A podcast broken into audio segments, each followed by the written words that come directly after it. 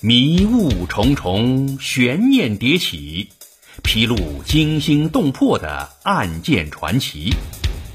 包剪抽丝，去伪存真，揭开错综复杂的尘封真相。一个个扑朔迷离的谜团，一个个扣人心弦的故事，一个个震撼心灵的史实。欢迎收听《古今悬案疑案奇案》，编著文章，播讲天路有声。亲爱的听众，你好，今天要为您播讲的是竹林七贤之一嵇康为何被杀。嵇康二二四年至二六三年，著名的文学家、思想家、音乐家。是竹林七贤的精神领袖之一。官方的说法是，他后来因为得罪钟会，为其构陷而被司马昭处死。但是，事情的真相真的如表面上看起来的这般单纯吗？这位狂人的死是否另有隐情呢？那么。让历史带我们去了解嵇康的生前死后，让我们一窥究竟。嵇康之死其实有两种比较典型的说法。第一种说法是，霍其吕安一案后遭宗会陷害。鉴于嵇康在魏晋时期的影响力，高干子弟钟会欲借嵇康之名提高自己在名士中的地位。但嵇康深恶此人，便对钟会不予理会。由此，钟会便怀恨在心，伺机报复。偏不凑巧，嵇康的好友吕安有个漂亮的妻子，其兄吕顺垂涎帝妻美色已久，趁吕安外出，将帝妻灌醉，进而奸污，并陷害帝妻不孝，曾殴打母亲。因此，吕安也身陷囹圄。嵇康为了向官府说明真相，也被传召至官府。在庭审的时候，一个在幕后等了很久的小人钟会出现了。他告诉司马昭：“嵇康卧龙也，不可起。公无忧天下，故以康为虑耳。”又说：“当时曹氏心腹将领母丘俭起兵造反的时候，嵇康就极力支持。”嵇康、吕安这些人平时言论放荡，不拘礼法，有违孝道。做皇帝切不可留这样的人，应该尽早的除之。皇帝听了以后，就杀了嵇康。这个说法有很多逻辑不通的地方。第一，告吕安不孝，需要有足够的证据。魏晋以孝治天下。不孝乃是大罪，不可妄下结论，必须有吕安的母亲的证词才可以定罪。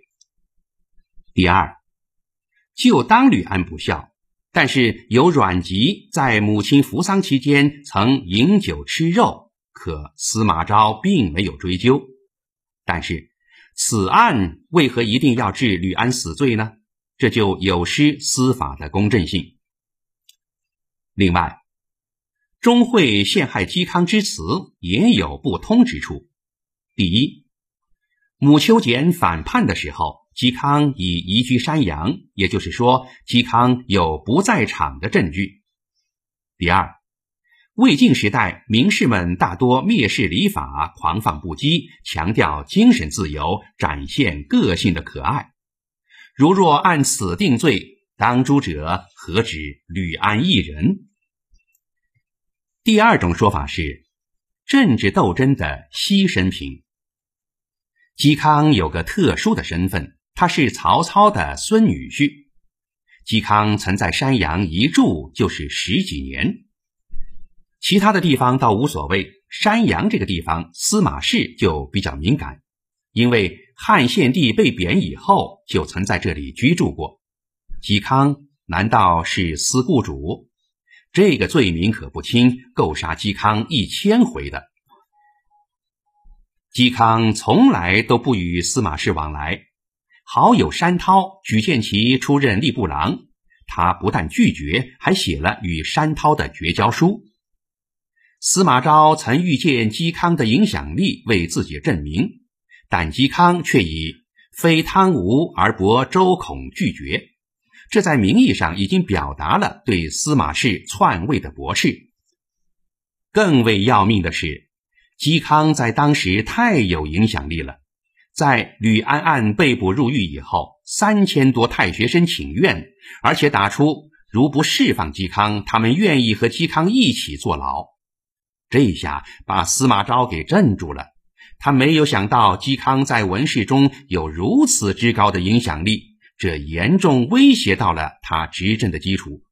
于是下定决心必除嵇康而后快，也算是杀一儆百。嵇康的死有两条线，一明一暗。明的一条是吕安一案，暗的是嵇康不与司马氏合作，并且反对司马氏篡曹魏天下。两条线就注定嵇康必遭杀身之祸。诸多两晋的史学家掩耳盗铃，替司马氏掩饰罪行，而是把嵇康的死归罪于钟会的诬陷。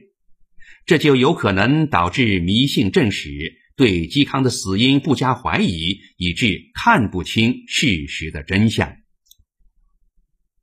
历史话外音：嵇康上老庄曾说：“老庄武之师也，讲求养生服食之道，主张越明教而任自然的生活方式，著养生论来阐明自己的养生之道。”嵇康擅长音乐，作有琴曲《风入松》，又作有《长清》《短清》《长策》《短策》四首琴曲，被称作“嵇氏四弄”，与蔡邕的蔡氏五弄合称九弄。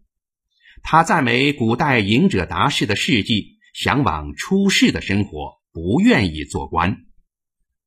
好了，亲爱的听众，今天就为您播讲到这里，感谢您的收听，咱们下节再会。